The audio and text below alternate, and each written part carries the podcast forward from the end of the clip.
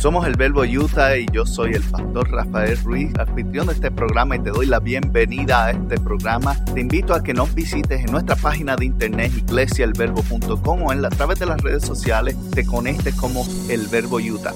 Gracias una vez más por estar con nosotros y espero que nos des la oportunidad, escuches este mensaje y lo disfrutes. Compártelo con alguien más y te puedes suscribir donde quiera que lo conseguiste.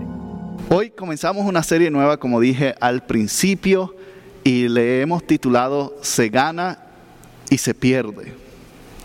Y todos los que somos eh, ávidos en juegos, o cada uno, a todos nos gusta jugar de alguna manera, algunos juegan deportes, otros juegos de mesa, otros juegan con diferentes atrevimientos en sentido de bromas, pero a todos nos gusta este sentido del juego. Es algo natural. Desde niños, los niños que son pequeños están jugando, ¿cierto? Siempre les gusta el juego y, le, le, agrada cuando usted le hace monerías o cosas muecas para que ellos se rían y para ellos eso es un tiempo de juego. Igualmente, si usted es fanático o si a usted le encantan los animales, usted se dará cuenta que a los animales les encanta jugar ser perritos, gatos, lo que sea, todos los animales juegan. Es más, a veces hasta animales que usted piensa que se atacan naturalmente, usted los puede encontrar jugando, si llevan experiencia, especialmente si se conocen. Como he visto, eh, hoy día en YouTube, si tú buscas animales jugando, vas a encontrar gatos y perros jugando, vas a encontrar ratones con gatos jugando, vas a encontrar leones con jugando con otros animales. Eventualmente son la presa, pero en ese momento son amigos. Entonces, a todo el mundo le gustan los juegos. Y el propósito de un juego es que, número uno, divertirte. Número dos, es competir. ¿Ok? Tú te diviertes y compites. ¿Y por qué nos gusta la competencia? Porque nos da un sentido de satisfacción en el cual tú y yo nos sentimos bien porque vencimos o un obstáculo o a un oponente. Independientemente hay algo que está impidiendo que tú no ganes, ¿cierto? Y cuando ese algo está impidiendo que tú no ganas, cuando tú lo vences o, lo pasas o lo rebasas, te sientes bien. Hay muchachos, no sé ustedes, pero al menos muchachos que les gusta jugar videojuegos. Ellos se pasan eh, bueno, en mis tiempos Mario, bro. Y cuando estaba el muñequito eh, así, chiquitito, que tenía que pasar bloquecitos y brincar, ¿verdad? Cosito. A veces uno estaba 20 veces cayéndose por el mismo boquete hasta que uno por fin pasaba y que llegaba el castillito y uno, yes, lo hice. Y te traía un sentido de satisfacción. En algunos casos el control salía volando y muchos televisores perdieron la vida. ¿Por qué? Porque a veces no podemos manejar nuestra frustración cuando perdemos. A veces es difícil, a veces saca el que nosotros perdamos, saca esas cosas que están adentro de nosotros que tú ni sabías que tenía. Estaba en un, mi, familia, de parte de mis suegros y familia, ellos son ávidos jugadores de juegos de mesa. Ellos tienen un closet, eh, y parece que eso es parte de la costumbre, pero tienen un, closet, un armario, un armador que simplemente son juegos de mesa, más de 3.000 ahí adentro. Y ellos, yo no sé cómo se aprenden las reglas de tanto. Yo con tres tengo dificultades. Pero cada vez que empezaba un juego nuevo, por favor explícame cómo se juega esto. Y ellos compitiendo y gritándose unos a otros y hasta peleando, se tiraban cosas y, espérate, ¿qué pasó aquí? Me rindo, está bien, ganaron. Y lo que sucede es que cuando estás en el espíritu de competencia, el deseo de ganar a veces sobrepasa la importancia de lo que estás haciendo. Y, y tomamos ese espacio. Yo te voy a invitar a que busques a Filipenses libro de Filipenses, donde vamos a comenzar esta serie. Y en el capítulo 1, versos 12 al 18, vamos a leer un pedazo de una historia. Una historia de un hombre que tal vez si llevas tiempo en la iglesia lo conoces como el apóstol Pablo. que escribió gran parte de los evangelios, perdón, de las cartas del Nuevo Testamento. Y en esta ocasión, él llevaba ya mucho tiempo en prisión. Llevaba mucho tiempo en prisión, estaba bajo vigilancia 24 horas y ya le había pasado el tiempo, estaba anciano. Estaba anciano. Y hay algo que con el pasar del tiempo llega a cada uno de nosotros, ¿cierto? Y te voy a explicar por qué, qué es. Es perspectiva. ¿Qué es perspectiva? La forma de tu ver las cosas. Y con el pasar del tiempo tú te vas dando cuenta de ciertas cosas. Lo que te importaba hace 5 o 10 años atrás ya no te importa tanto. Lo que te llamaba la atención en aquel momento, 5 o 10 años atrás, ahora mismo es como que cómo yo desperdicié tanto tiempo en eso. Y nos damos cuenta y podemos reorganizar y categorizar las cosas que son importantes para cada uno de nosotros. Y en ese punto tomamos el espacio de dedicarle nuestro tiempo a diferentes cosas. Algunos odiaban la escuela y no querían saber de ella y ahora están educándose a través de libros, podcasts, clases o cursos en línea, porque se dieron cuenta que perdieron el tiempo en algún momento. Algunos llegan a su vejez y tratan de pasar mucho más tiempo con sus nietas porque se dieron cuenta que no pasaron suficiente tiempo con sus hijos y están tratando de compensar. Y así es como va pasando, mientras más vamos avanzando, nuestras prioridades cambian y nuestra perspectiva va cambiando y miramos hacia atrás y nos preguntamos a nosotros mismos por qué tomamos esta decisión, por qué hicimos esto aquello. Y nos tenemos que dar cuenta que de cierta manera todo es un juego. Un juego en el cual tú mueves las fichas que son tus prioridades y tus decisiones y las acomodas en una manera en la cual tú puedes ganar o puedes perder. Tú puedes llegar lejos o puedes estar en un círculo constante. Y aquí estaba Pablo anciano.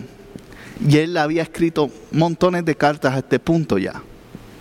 Había pasado muchísimas experiencias. Este, este libro de Filipenses es uno muy interesante porque es la perspectiva de un hombre que ya ha pasado tanto y se ha dado cuenta qué cosas son importantes y qué cosas son menos. Y cuando, si tú buscas un poco antes, en el libro de los Hechos, reacciones y acciones de, Pablo, Pablo es una persona que era que le gustaba la acción, que tomaba decisiones rápidas. Cuando se molestó con los cristianos fue y los persiguió y los arrestó. Cuando Dios lo llamó fue rápido y comenzó a predicar. No esperó a tener un seminario, no esperó, rápido se tiró. Era una persona que cuando quería hacer algo lo hacía y ya. Pero en este punto ya había pasado el tiempo y estaba viendo las cosas muy diferentes, tal vez evaluando cosas que hubiese querido haber hecho mejor en ese tiempo y cosas que tal vez funcionaron que quería eh, reentregárselas a la iglesia para que pudieran avanzar mucho más de lo que él llegó. Y aquí en la primera carta de Filipenses, él comienza, eh, o en el verso 12, donde vamos a, a, leer, mira, lo voy a leer completo, 12 al 18, y después vamos a ir pedazo por pedazo sacando cosas interesantes que te pueden ayudar a ti y a mí en manejar el juego de la vida. Capítulo 1, verso 12 al 18. Y dice así, hermanos, quiero que sepan que en realidad lo que me ha pasado ha contribuido al avance del Evangelio. Es más, se ha hecho evidente a toda la guardia del, del palacio y a todos los demás que estoy encadenado por causa de Cristo. Gracias a mis cadenas, ahora más que nunca la mayoría de los hermanos confiados en el Señor se han atrevido a anunciar sin temor la palabra de Dios.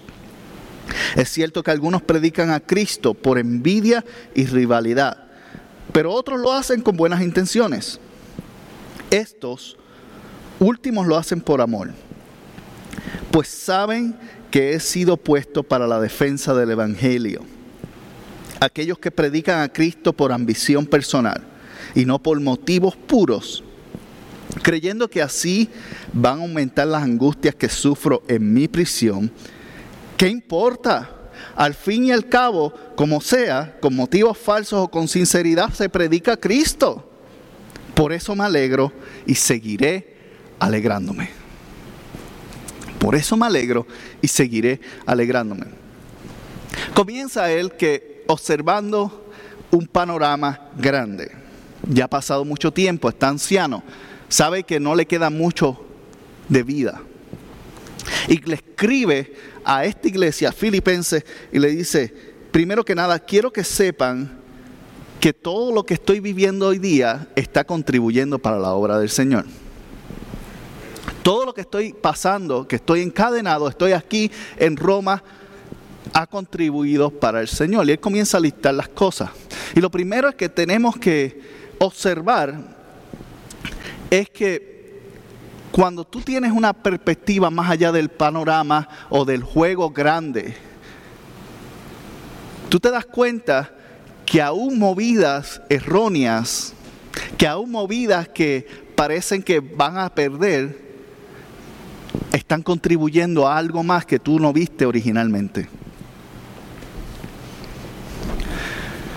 Y en este punto, él está mirando y diciendo, en ciertas maneras es, yo sé que ustedes están preocupados por mí, pero tranquilos, porque lo que yo estoy pasando hoy está haciendo que ustedes avancen. Él se puso en una posición de qué? De impulsar. Porque el Evangelio, y él entendió esto, y es lo que le está tratando de hacerle entender a la iglesia de los filipenses, no dependía de él. En aquel momento, cuando Dios llamó a Pablo y lo puso junto a Bernabé, ellos básicamente viajaron y empezaron a evangelizar todas las áreas. Pero no era un modelo sostenible, porque eran dos hombres.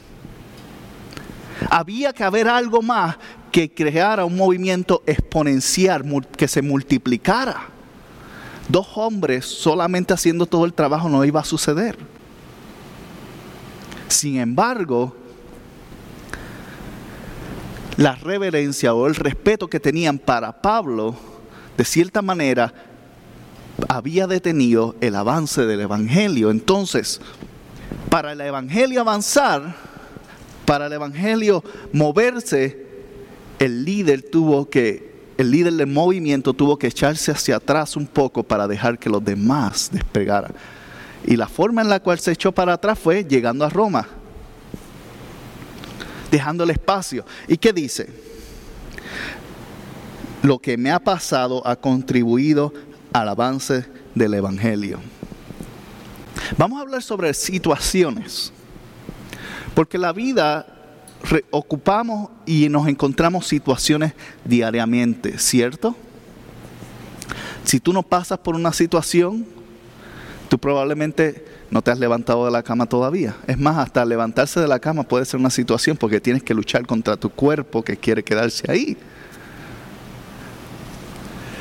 Y situaciones son simplemente puntos en el cual tú tienes que decir, si te imaginas que tenemos una mesa de ajedrez, que es el ejemplo que tengo en la foto. La primera situación que tú tienes que decidir en una mesa de ajedrez es cuál va a ser tu primera movida porque esa va a dictar el resto del juego. Esa va a dictar el resto de los movimientos que tu oponente va a hacer también. Y que en la vida a veces tomamos ese primer movimiento muy ligero hacemos movidas a veces sin pensarlas y, sin, y nos lleva a situaciones difíciles. Y cuando hay situaciones difíciles, ¿qué sucede? Se pone más difícil la cosa. Entonces tienes que comenzar a pensar un poquito más y detenerte y, y usar estrategia y movimiento y cosas para tratar de igualar el área. Y en esos momentos, en momentos de situaciones difíciles, así como Pablo se encontraba en ese punto, una situación fácil, él sabía que no iba a volver a salir de ahí. Lo sabía. Y cuando él estaba escribiendo esta carta, él estaba escribiendo porque la iglesia de Filipenses, luego si tú lees más adelante, era la única que lo estaba apoyando en ese punto. Pero él sabía lo que había. Sabía que no iba a salir de ese lugar. Entonces, en situaciones difíciles ocurren oportunidades buenas.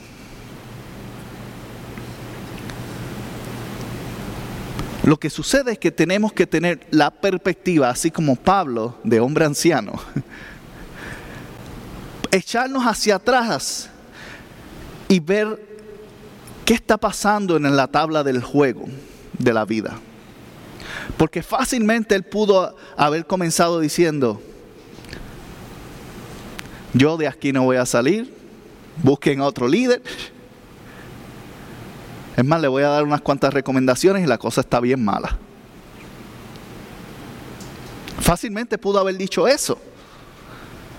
Pudo, haber dicho, aquí salí, de, de, ustedes han salido dos o tres predicadores que no me gusta cómo hablan. Pudo haber dicho eso.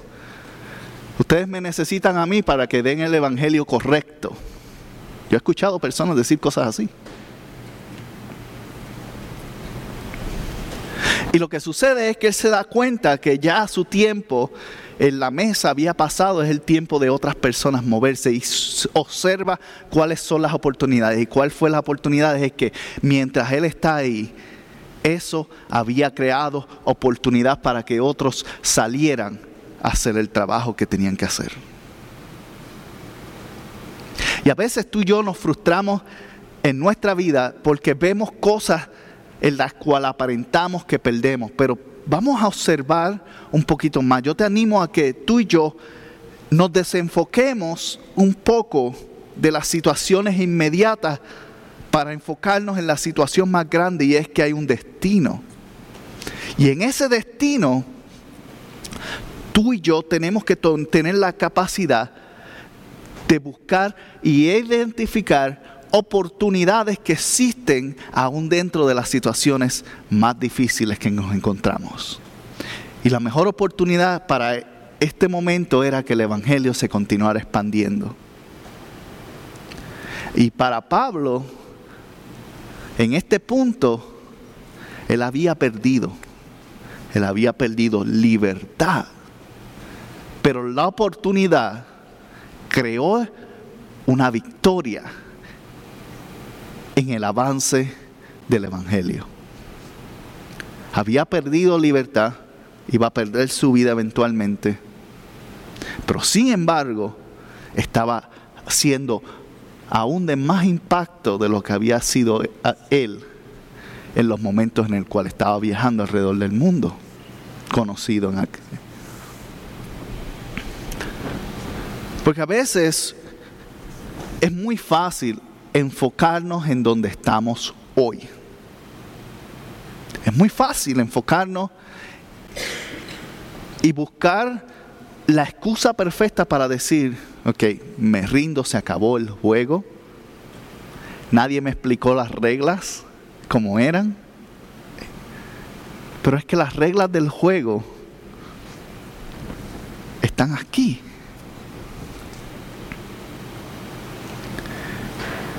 Lo que sucede es que a veces queremos tomar las partes buenas de las reglas y se nos olvida que también van a haber cosas que no van a ser tan buenas para nosotros en ese momento.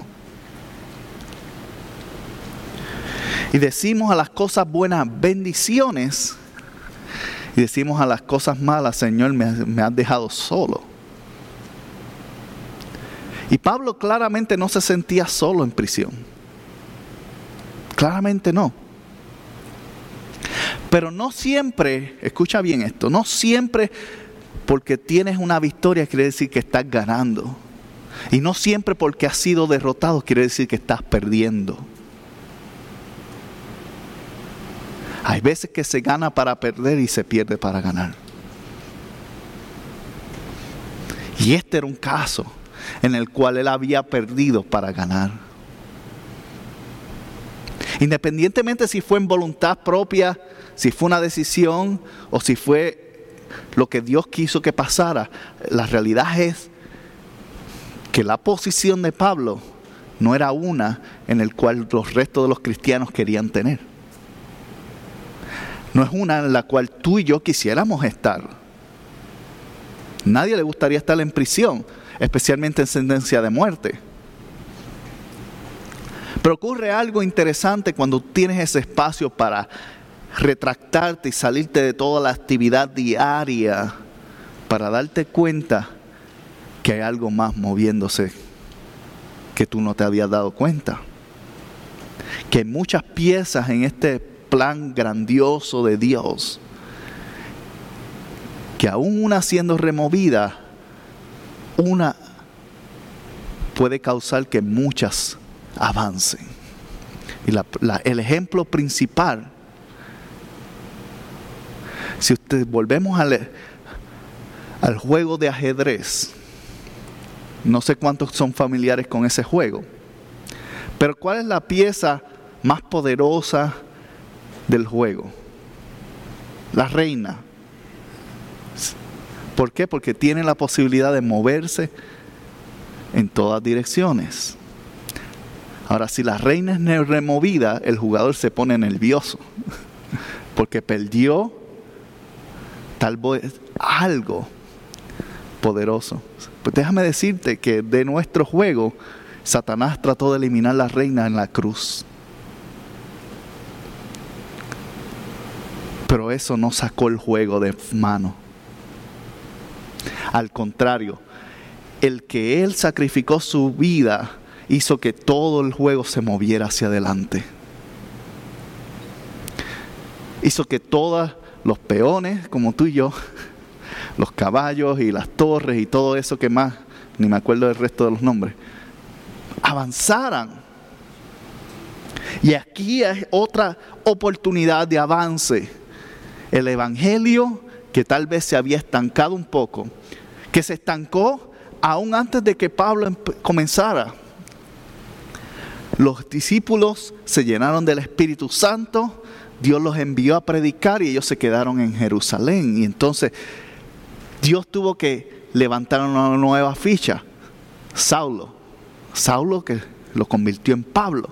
Y esa nueva ficha ahora había llegado a su punto de sacrificio también. Y ese sacrificio había creado oportunidades grandes para el avance del Evangelio. La primera pregunta que quiero poner en tu corazón y en tu mente hoy es, ¿en qué posición de la tabla del Evangelio estás ahora mismo? ¿Qué necesito que suceda para que yo mi ficha se mueva hacia adelante, hacia lo que es más importante? Porque él no se queda ahí. Mira lo que, lo que continúa diciendo. Dice, ahora más que nunca la mayoría de los hermanos confiados en el Señor. Antes había fe o creencia de que Dios había resucitado, pero se había transformado esta vez en confianza al ver la situación de Pablo. A veces necesitamos ese ejemplo, a veces necesitamos mirar y decir, el hermano o la hermana está orando con fuerza, yo voy a orar igual. El hermano o la hermana le está hablando a más gente, entonces ¿por qué yo no lo estoy haciendo? Voy a intentarlo hacer. Vieron su ejemplo y a veces tus situaciones, a veces mis situaciones, tienes que entender que no solamente son mías, hay personas que te están mirando y eso les inspira valentía. El hecho de que tú todavía continúes, aún casi sin fuerzas, moviéndose y empujándote y avanzando, alguien está mirando y está diciendo, wow, ya me hubiera pasado eso, ya yo me hubiera salido, ya me hubiera quitado, pero ahí está. Inspiran valentía. Dice, más que nunca, en, en, otras palabras, mientras él estaba en la calle, la gente no estaba saliendo a hablar. Pero el hecho de que esa situación estaba ahí, inspiró a un grupo de seguidores a ser más valientes, a hablar del Evangelio más, a anunciar más sin temor el Evangelio. Y cuando tú y yo estamos en el punto de ver y medir nuestras ganancias y nuestras pérdidas, Estamos en situaciones que tenemos que tomar una decisión y sabemos que se va a arriesgar algo, porque si tú no estás arriesgando algo, no estás poniéndote en la brecha, estás jugándolo a salvo. Hay veces que en los juegos hay movidas que son simplemente movidas salvas. Usted mueve para que no le pase nada. Y sabes que cada de esos movimientos le da más tiempo al oponente a hacer mejor estrategia para agarrarte. Hay veces que tenemos que ser valientes y dar la movida que no te has atrevido a dar. Porque en medio de la valentía tal vez puedas perder esa pieza, pero has ganado mucho más. Has ganado coraje. Ganas respeto de tu oponente. Ganas dirección de parte de Dios. Porque primero que nada, cuando tú y yo hacemos una movida de valentía, es la menos que tu oponente se espera. Le cambia todo el patrón de juego. Y cuando el oponente, el enemigo, está tratando de acorralarte, la mejor movida que tú puedes hacer es hacia el frente. Porque esa nunca se la va a esperar. Él se espera hacia el lado él se espera, ay Señor, ayúdame por favor, me voy a quedar sentado en la banca de la iglesia. En lo que algo, en lo que tu mano me demuestra una señal de humo. La movida que nunca se va a esperar, aunque pierdas esa ficha, es la que va hacia adelante. Había un pastor que le gustaba usar la analogía del boxeo y él decía, la única manera que tú sales de la esquina es dando golpe.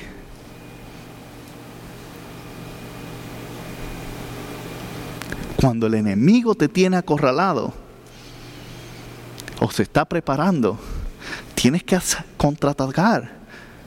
Pero si no quieres que te lleve a la esquina, entonces no te no retroceda. Entonces no te eches hacia atrás haz la movida valiente. Y la movida dice, dice, están más confiados en el Señor y dicen, se han atrevido a anunciar sin temor la palabra. ¿Tú tienes temor de anunciar la palabra? No eres el único. Cientos de miles de creyentes tenían este problema. Y no fue hasta que vieron la fe de Pablo estando en la prisión, hablándole directamente a César, ellos dijeron, bueno, si él se atreve a hablarle a César y no le han cortado la cabeza todavía, tal vez yo pueda hablar un poquito más. La pregunta es, ¿qué, qué nos detiene? ¿Qué nos está impidiendo que nuestra valentía, que nuestro coraje salga y las palabras suelten y nuestras acciones comiencen a movernos hacia adelante? ¿Qué nos impide? En este caso, era la admiración a un gran líder. Yo no sé cuál es tu caso. Yo sé que admiración hacia mí no es, pero no sé cuál es tu caso y cuál es la razón. Pero lo que sea, pierde el temor. Da ese paso. Atrévete a hacerlo. Porque puedes perder absolutamente. Pero aún mientras te estás salvando, pues vas a perder como quieras. Entonces, ¿por qué mejor no pierdes aprendiendo una lección? Porque, ¿qué tal y si ganas? ¿No has considerado esa parte? ¿Qué tal y si las cosas se alinean y que el Señor tenía algo planeado que tú no te esperabas y por tu valentía y por tu fe. Si tú miras a través de la historia, todas las acciones de fe envuelven valentía. La Biblia es un conjunto de relatos, de historias de personas que no dejaron que su miedo venciera su valentía. Y aún aterrados, hicieron lo que Dios los llamó a hacer. Lo hicimos, gran ejemplo lo dimos la semana pasada en Gedeón. Hombre con mucho miedo, con todas las excusas necesarias. Sin embargo, se armó de valentía y venció. ¿Qué necesitas vencer hoy? Tú lo sabes. Pero para que venzas necesitas el coraje de dar ese primer movimiento o paso necesario para hacerlo. Y Él está ahí, inspirando valentía. Su circunstancia no era ideal, como la tuya probablemente no lo es tampoco. Pero dentro de su circunstancia, su fe, su consistencia, su empuje, crearon oportunidad para otros y les dieron valentía para hacerlo. Y él los está observando, pero probablemente él no sabe todo lo que está avanzando. Él está escuchando reportes. Le están diciendo, mira, pasó esto en aquel lugar, en aquel lugar. Él no está directamente observando lo que está pasando, pero entiende que algo más grande está sucediendo que él mismo. Y a veces nos falta la vista. ¿Por qué? Porque estamos ocupados en nuestras propias circunstancias, estamos ocupados en nuestras propias agendas, en ir a trabajar nuestras 40, 80 horas, dependiendo de lo que tú trabajes. Si tienes dos trabajos son 80, si tienes uno 40 y otros entre medio. Y las responsabilidades son absolutamente importantes. Pero aún dentro de esas 40 horas tienes 40 horas. Escucha bien, dentro de esas 40 horas tienes 40 horas. ¿Qué estás haciendo con ellas?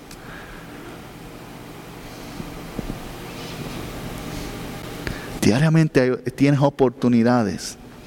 ¿Qué necesitas que inspire valentía en ti? Empieza a buscarlo.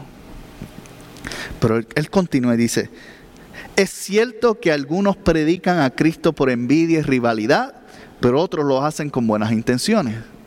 Me agrada ese señalamiento porque relata madurez en Pablo. Porque a veces, aún nosotros siendo creyentes, nos molestan otros creyentes. ¿Por qué ese hermano se viste así? ¿Por qué camina acá? ¿Por qué entra a aquel lugar? ¿Por qué compró ahí? Estamos tan ocupados observando la vida de otro que se nos olvida hasta vivir la nuestra. Y, lo que sucede aquí, que Pablo está observando y diciendo, hey, mucha gente me ha hablado mal de mí. Es más, cuando él comenzó, algunas de las personas que estaban en el círculo cercano de los discípulos y apóstoles que estaban en Jerusalén, que no habían movido un dedo todavía, fueron los primeros en criticar a Pablo cuando lo vieron. Si no fuese porque Pedro tuvo una visión de un manto que le explicó la importancia de simplemente no rechazar a los que no son igual a ti, Pablo, eh, Pedro, Pablo probablemente no hubiese ni siquiera sido recibido en la sinagoga, en el lugar de reunión, junto a los más, más que más. Pero sin embargo, esta oportunidad del Evangelio lo llevó más lejos, independientemente, probablemente, si usted mira, hay unas cuantas cartas de cuando él es más joven, él insulta a medio mundo cristianos y no cristianos. Le dice, aquellos que son esto y esto. Pero aquí hay una actitud totalmente diferente. Una actitud que dice, mira, si tú lo quieres hacer por verme mal, pero estás predicando a Cristo, estás predicando a Cristo, ¿qué importa? Sigue haciéndolo. A mí no me causa nada. Igualmente hay personas que mirarán tal vez nuestra congregación y la forma en la cual hacemos cosas o nos vestimos o andamos y dirán, esa gente, esa gente está más perdida que Satanás. Pues alguien tiene que estar en el lugar donde está Satanás para atraer a la gente que Satanás está jalando. Ustedes continúen siendo espirituales allá arriba. Nos tocan el alpa para saber hacia dónde tenemos que caminar. Si, tú, si el grupo, si hay grupos que son tan espirituales y tan santos que no se pueden marchar las ropas, no te preocupes por ello, preocúpate por ti. Porque el tiempo que tú concentras en personas necias es tiempo que pudieses estar utilizando para salvar las que necesitan salvación. Entonces él no perdí, él estaba al punto que él ya dejó de perder tiempo con esa gente, ya no escribía más cartas sobre ellos. Este punto ya no importa. Mientras anuncien el Señor, eso es lo que vale. Y si aún en su falta de madurez, pueden alcanzar a alguien para Cristo, que el Señor se encargue de ellos y que continúen anunciando su palabra. Esa es la perspectiva que él tenía aquí. Y entonces menciona a otros, menciona cuáles son los que lo están haciendo con buenas intenciones. Y estos son los que nosotros nos debemos de concentrar. ¿Quiénes son los que de corazón están haciendo las cosas? Porque los que están haciéndolos de corazón están alineados con tu corazón. Entonces, dale la mano. Y situaciones difíciles o circunstancias en las cuales parece que tú estás perdiendo son las que Dios utiliza para exponer a aquellos que tienen la misma mente y corazón que tú y para exponer a aquellos que están contrarios a quien tú eres. Las situaciones exponen, sacan a la luz lo que hay real.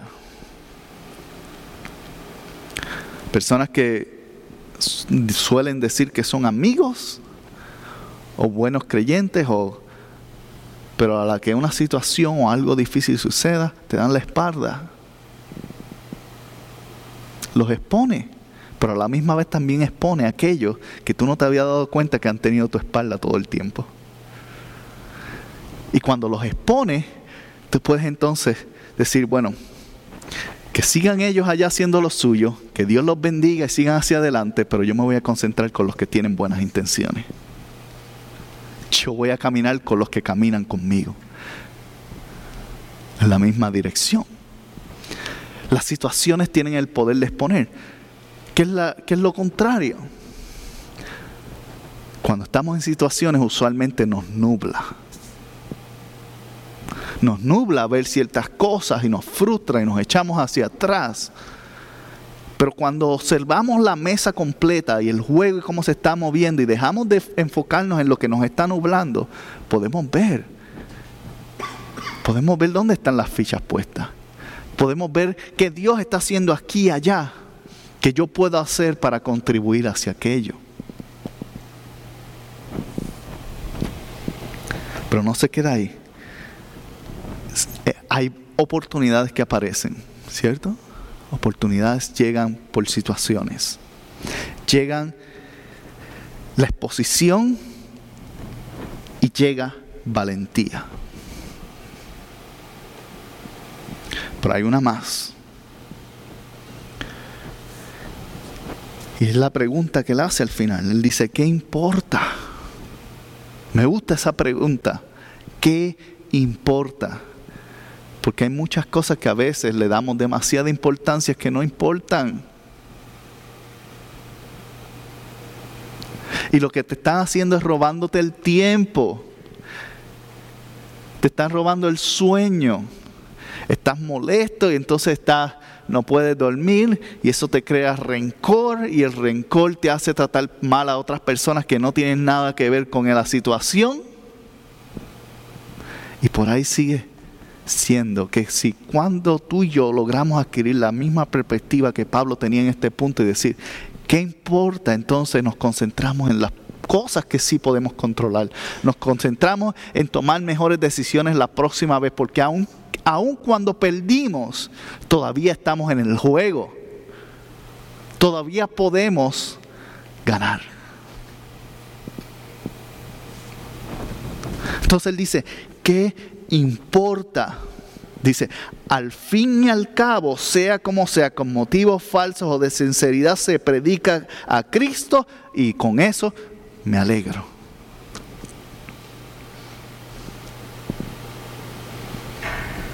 ¿Qué importa? La situación tiene la oportunidad de establecer una visión amplia, de ensanchar lo que estás viendo, de darte una mejor forma de observar las cosas. Como dice la frase o, la imagen que hacen por ahí es vaso medio lleno, medio vacío. Tú decides. Tú decides. Él dice, ¿qué importa? Te puede importar lo suficiente como para ahogarte en el medio vaso. O te puede concentrar en llenar el resto. Pero la mayoría de las personas optamos por eso por rogarnos, por quedarnos atrapados en la situación. Y escucha bien, las situaciones son simplemente obstáculos que te están impidiendo llegar al punto donde tú quieres llegar, a la meta, a lo que tienes en mente. Y tienen el poder, si tú los dejas, de desviarte del camino.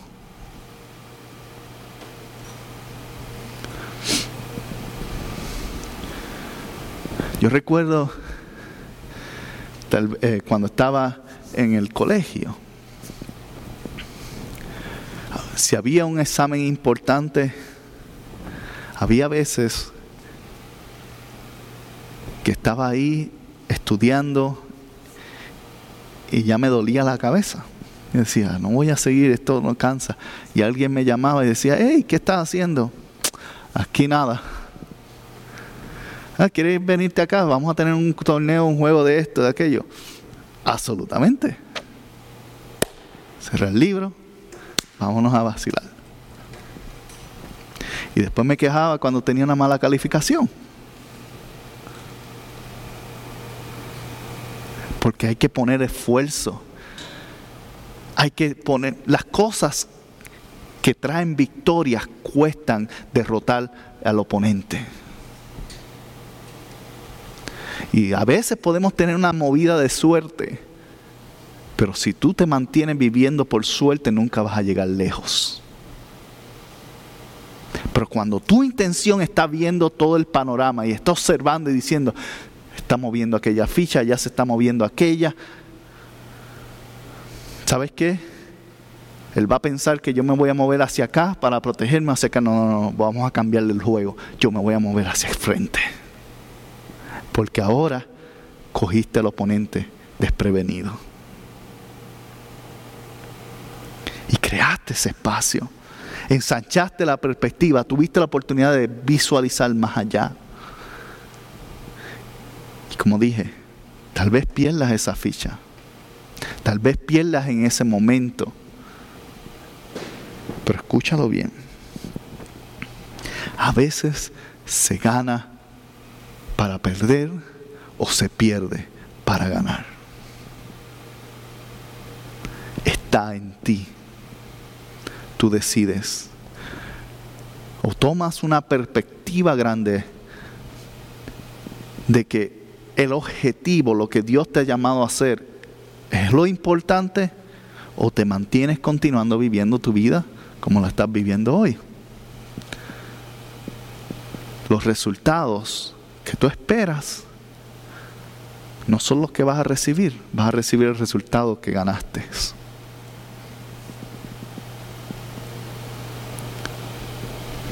Hay muchos que, se, que dicen, ah, yo quiero yo quiero abrir un negocio, quiero ser millonario y lo abren y tres semanas después lo están cerrando.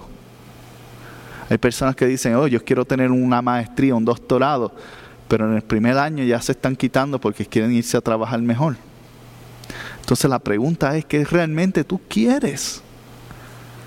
Porque cuando tú definas eso, cuando tú definas qué está al otro lado, la meta, al final, tú vas a poder ver la perspectiva, entonces vas a poder observar hacia un lado y decir, no, esto ya no importa, esto no importa, esto no, no me avanza, esto no me ayuda a avanzar, lo he hecho a un lado. Dice, ¿qué importa? Al final de todo están haciendo, lo que están haciendo está avanzando mi vida. Y aún de aquellos que lo están haciendo con actitudes o agendas contrarias para tratar de destruirme o atacarme, aún de eso yo me alegro porque lo están haciendo. ¿Qué perspectiva diferente? ¿Estarías tú pensando de esta misma manera? Honestamente, muchas veces yo no lo he pensado así. A veces he tomado las cosas muy personales. Es humano. Pero lo bueno es que mientras el juego no haya terminado, todavía tienes oportunidad de ganar. Todavía tienes oportunidad de cambiar tu estrategia. Todavía tienes oportunidad de ver las cosas de la manera en la cual Dios las ve. ¿Qué estás viendo hoy? ¿Qué estás concentrándote? ¿Qué define tu victoria? ¿Qué define tu derrota? Enfócate en el plan grande, en el plan alto. Y vas a ver que aún los resultados que no te gustan trabajan para su gloria. Si te gustó este programa o quieres saber más sobre la iglesia El Verbo en Ogden, Utah, te invitamos a que visites nuestra página iglesiaelverbo.com puedes comunicarte con nosotros a través de mi correo electrónico pastor@iglesialverbo.com. Gracias por haber sido parte y si no te has suscrito, recuerda suscribirte y dejarnos también un buen comentario. Puedes suscribirte en iTunes, en Google Play o donde quiera que conseguiste este programa o podcast. Muchas bendiciones para todos y nos veremos la próxima semana.